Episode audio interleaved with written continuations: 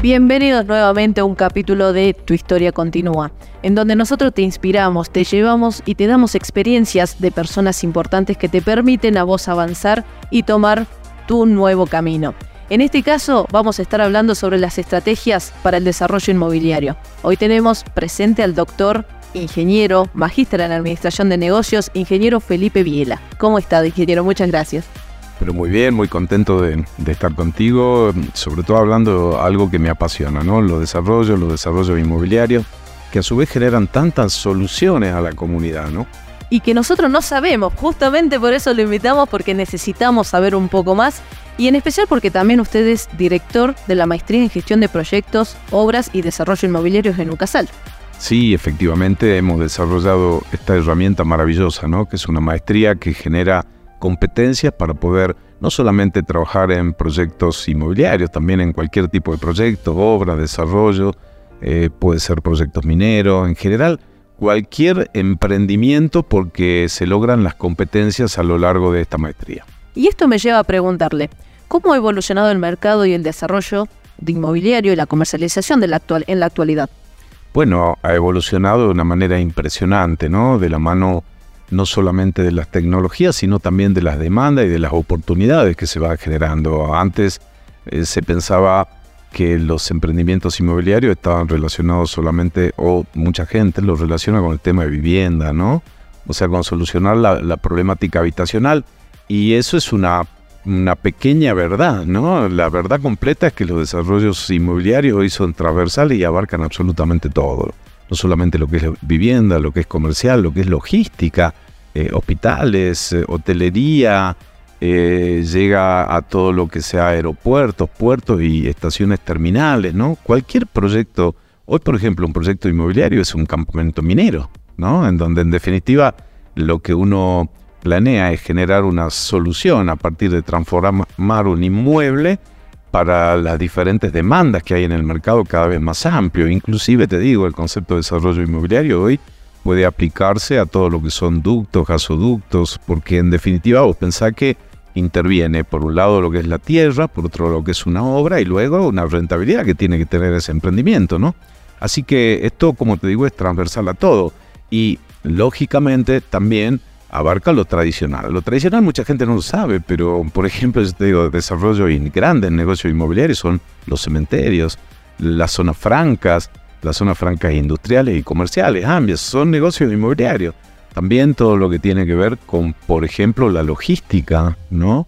Así que, en definitiva, eh, a lo que ya se conoce, que son lo normal, los, los country, los loteos cerrados, los loteos abiertos, eh, las diferentes metodologías y tipologías en lo que es vivienda, o sea, unifamiliares, multifamiliares, el eh, desarrollo de diferentes eh, herramientas como el house y demás, tenés también otras que son nuevas porque se han generado a partir de demanda. Por ejemplo, todo lo que son los coworking, viste que antes no existía ese concepto. No, es que estén de moda, te solucionan un problema, ¿no? Y por lo tanto generan una gran rentabilidad.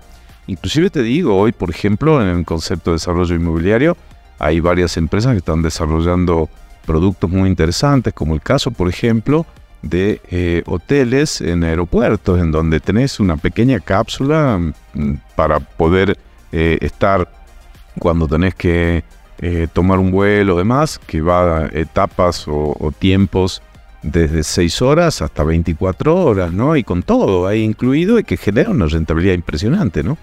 Además, la rentabilidad en el tiempo, porque justamente también vos, dice. Vos pensás que hoy, por ejemplo, un, desarrollo inmobiliario también tiene que ver con generar solución a eh, el tránsito, el transporte. Por ejemplo, no solamente terminales de ómnibus y demás, sino eh, estacionamientos. O sea, hoy los estacionamientos en las diferentes instancias generan una gran oportunidad que no se ha explotado. Y así como eso te puede hablar de infinidad de cosas. Y todo eso lo pueden aprender y eh, no solamente conceptualizar, sino eh, lograr las competencias para gestionarlo en esta maestría que hemos desarrollado.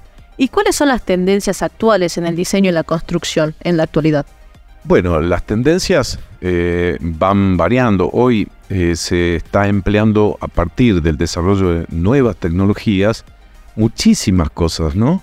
Por ejemplo, en el caso de lo que son edificios de oficinas, eh, el desarrollo de la tecnología de las pieles de vidrio ha generado una gran oportunidad que permite no solamente disminuir muchísimo el tiempo de obra, sino generar costos y a, a su vez una estética importantísima, ¿no? Y así como eso en todo, eh, todo lo que son construcciones en seco, ¿no? Las diferentes tecnologías que van evolucionando y migrando han permitido que a la construcción tradicional, que obviamente demoraba un tiempo determinado, yo no te quiero aburrir, vos sabés que yo soy ingeniero. Pero me encanta, sí, por favor. Pero vos sabés que antes, eh, bueno, la construcción tradicional tiene una complejidad en términos que vos tenés que ir haciendo por etapas, todo se fabrica in situ, vos haces primero las fundaciones, después haces la estructura de hormigón, después vas haciendo la mampostería, después los revoques, bueno, eso hoy con la con la construcción en seco y demás, eh, ha cambiado completamente, ¿no? Yo te cuento algo, por ahí la gente no lo sabe, las casas hoy, por ejemplo, las viviendas u oficinas se imprimen en algunos países, ¿no? Con impresoras 3D y se hacen en un día o en dos días. Entonces, obviamente esto va eh, generando una serie de, posibilidades que, por, por supuesto, hay que adaptarlas a cada realidad, a cada emprendimiento, ¿no? Y con estas nuevas tecnologías, ¿Cómo podrían utilizar o cómo utilizan, porque ya la usan, a la realidad virtual y la inteligencia artificial en todo lo que es el desarrollo inmobiliario? Bueno, son grandes, grandísimas herramientas, ¿no? La realidad virtual te, permite, mira, toma un caso, eh, suponete eh, que vos tengas un emprendimiento en una localización, ¿no? La gente hoy, lo más valioso que tiene es el tiempo, ¿no? Sí. Entonces vos hoy podés hacer, a partir de determinadas tecnologías y haber elaborado el proyecto en base a un, análisis de 3D, puedes hacer un recorrido de la propiedad terminada virtual. Entonces, vos sabés lo que te están vendiendo, puedes ver las ventajas, las desventajas, inclusive sugerir modificaciones, ¿no? las nuevas tecnologías que de hecho nosotros dentro de la maestría tenemos materias específicas, no solamente en lo que es realidad virtual, ¿no? Las nuevas tecnologías en lo que es elaboraciones de costos, planificación, programación, control, eh, son importantísimas, importantísimas y las damos en esta maestría. Y es muy aplicable. y ahora vamos a la parte que me gusta, el marketing. vamos a hablar del marketing. El marketing inmobiliario son más efectivas en la actualidad, en especial con toda esta tecnología. Pero ¿cuáles le gusta? Mira, en el tema del marketing inmobiliario, la evolución de las tecnologías y demás ha hecho, primero, que, que se pueda abaratar muchísimo, ¿no? Todo lo que es acciones de marketing como promoción, publicidad, pero a su vez que puedas llegar a los nichos que a vos te interesan. ¿no? La herramienta más importante que tenés es el marketing digital, que forma parte de nuestra currícula, ¿no? Porque no se trata solamente de conocer las herramientas de marketing digital, sino aplicarlas bien. Porque cuando vos no estableces perfectamente a quién querés dirigirlo, obviamente vas a tener un costo mucho más elevado del que se recomienda. Pero si lo haces adecuadamente, va a ser una componente que en algunos casos puede disminuir hasta un 80% frente a las acciones de promoción, publicidad y marketing eh, tradicionales, ¿no? Totalmente. Y ahora vamos con un tema de actualidad. ¿Cómo se promueve la inclusión y la diversidad en los desarrollos inmobiliarios y en la comercialización, por supuesto? Mira, eh, nosotros la promovemos siempre y en los desarrollos hay que hacerlo desde la concepción, desde la idea, ¿no? Vos sabés que eh, vamos a hablar, por ejemplo, de algo que es muy importante, que es la inclusión, la accesibilidad. ¿no? Cuando vos desarrollás un edificio que sea accesible desde el inicio, desde el proyecto, eh, no te cuesta mucho más dinero, inclusive puede llegar a costarte más o menos lo mismo o un par de puntos. Pero cuando vos tenés que adaptar algo para que sea accesible, ahí sí, te cuesta una enormidad de dinero. Entonces, nosotros lo que planteamos es que eh, desde la concepción, desde la idea, el proyecto tiene que ser accesible y tiene que ser inclusivo, ¿no? Y esto obviamente eh, genera una revolución dentro de lo que son los costos porque te permite abaratar y el día que vos tengas que, suponete que se trate de una vivienda, ¿no? Para, para tomar un caso de alguna persona que pueda tener alguna discapacidad, si vos la planificaste en tiempo cero, y bueno, cuando la vendes tiene una plusvalía importante, ¿no? O sea que en términos generales te cuesta más o menos lo mismo, pero después tiene una plusvalía que es bastante interesante. Y en el caso del impacto de las políticas gubernamentales, ¿cómo afecta al mercado inmobiliario? Bueno, las políticas gubernamentales afectan a todo, ¿no? Es transversal. particularmente en el caso de Latinoamérica y especialmente en Argentina, siempre se impulsan de alguna manera o se generan políticas que promuevan los desarrollos de todo tipo y especialmente los inmobiliarios. Lamentablemente en Argentina, hoy por las condiciones de la macroeconomía, hoy las políticas gubernamentales eh, tienen un impacto negativo en muchísimas cosas, pero en el rubro inmobiliario generan una gran oportunidad, porque vos sabes que eh, dentro de lo que es la concepción de la gente y además es una realidad, la inversión inmobiliaria está vinculada, está linkeada al dólar, ¿no? O sea, entonces vos pensás que eh, la gente, por más que exista un proceso inflacionario o cantidad de problemas en la macroeconomía, siempre, siempre va a tener en consideración la alternativa de hacer una inversión inmobiliaria en el rubro que sea, ¿no? Acorde a su bolsillo. Así que esta gran oportunidad que va sumado a la oportunidad de conseguir financiamiento a partir de un montón de herramientas que nosotros desarrollamos en la maestría, eh, generan, por supuesto, una gran diferencia y permiten que eh, haga una diferenciación aquel que tiene estos conocimientos para poder tener éxito dentro de sus emprendimientos. Y entonces, ¿qué recomendación nos daría a usted para toda la comunidad académica, en especial con esta maestría en gestión de proyectos, obras y desarrollo inmobiliario que tenemos disponible en UCASAT? Bueno, lo que yo le aconsejaría a todos aquellos que quieran realmente emprender cualquier tipo de, em, de negocio, de proyecto, desarrollo inmobiliario, eh, les recomendaría que cursen esta maestría, ¿no?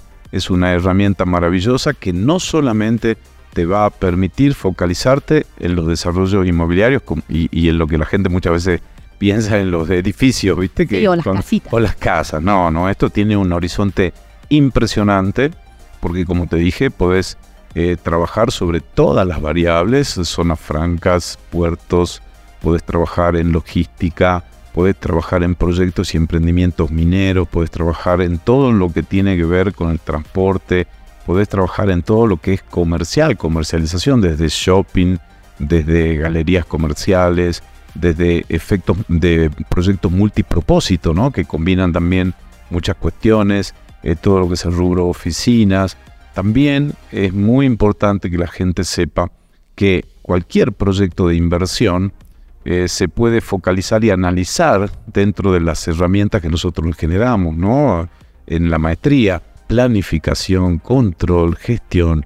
Verdaderamente aquel que curse esta maestría va a tener grandes oportunidades, porque fíjate que nosotros, a partir del conocimiento que tenemos eh, del, del mercado y también de la falta de oportunidades que hay en financiamiento y demás, hemos eh, puesto como una materia específica dentro de lo que es el financiamiento y el financiamiento de la industria de construcción, cantidades de alternativas que no la ve en ningún otro lado. Los formatos en Banco Mundial, formatos en BID, ¿no?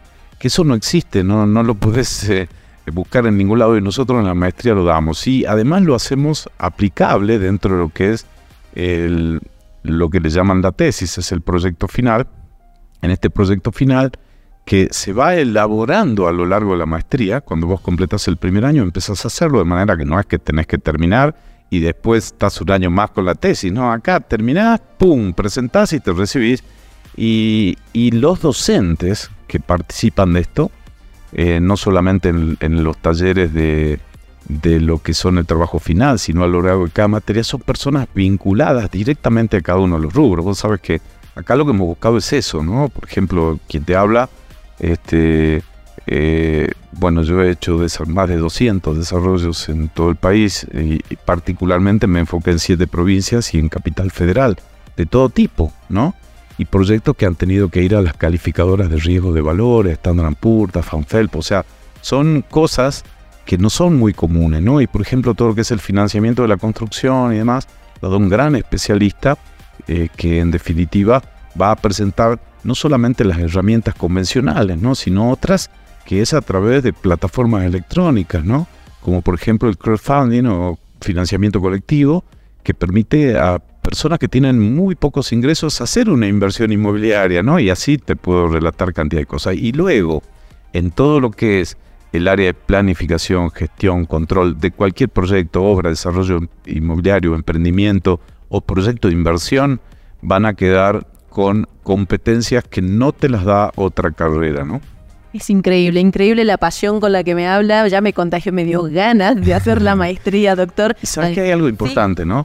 Eh, muchos cuando hablan de, de este tipo de posgrado, siempre piensan que esto lo puede hacer un ingeniero o un arquitecto. No es así. Está diseñado para que cualquier profesional, obviamente tenés que tener por lo menos una base en, determinados rubros, pero puede ser un abogado, puede ser un contador o la profesión que vos quieras, que realmente eh, quiera aprender y lograr eh, tener conocimiento para llevar adelante cualquier tipo de proyecto de emprendimiento. Gracias, doctor, de verdad muy amable, muchas gracias. Me contagió las ganas a todos, creo que ustedes lo que están escuchando y gracias por su tiempo. Pero muchísimas gracias a vos. Y ya saben, así como me dio ganas de hacer esta maestría, ustedes lo pueden encontrar en www.ucasal.edu.ar, entrar a la solapa de posgrados y la pueden encontrar. Y a ustedes muchas gracias también por estar ahí, por acompañarnos y porque ya sabemos que tu historia continúa. Desde el Departamento Comercial de Posgrados, licenciada Carla Cárate Cabral.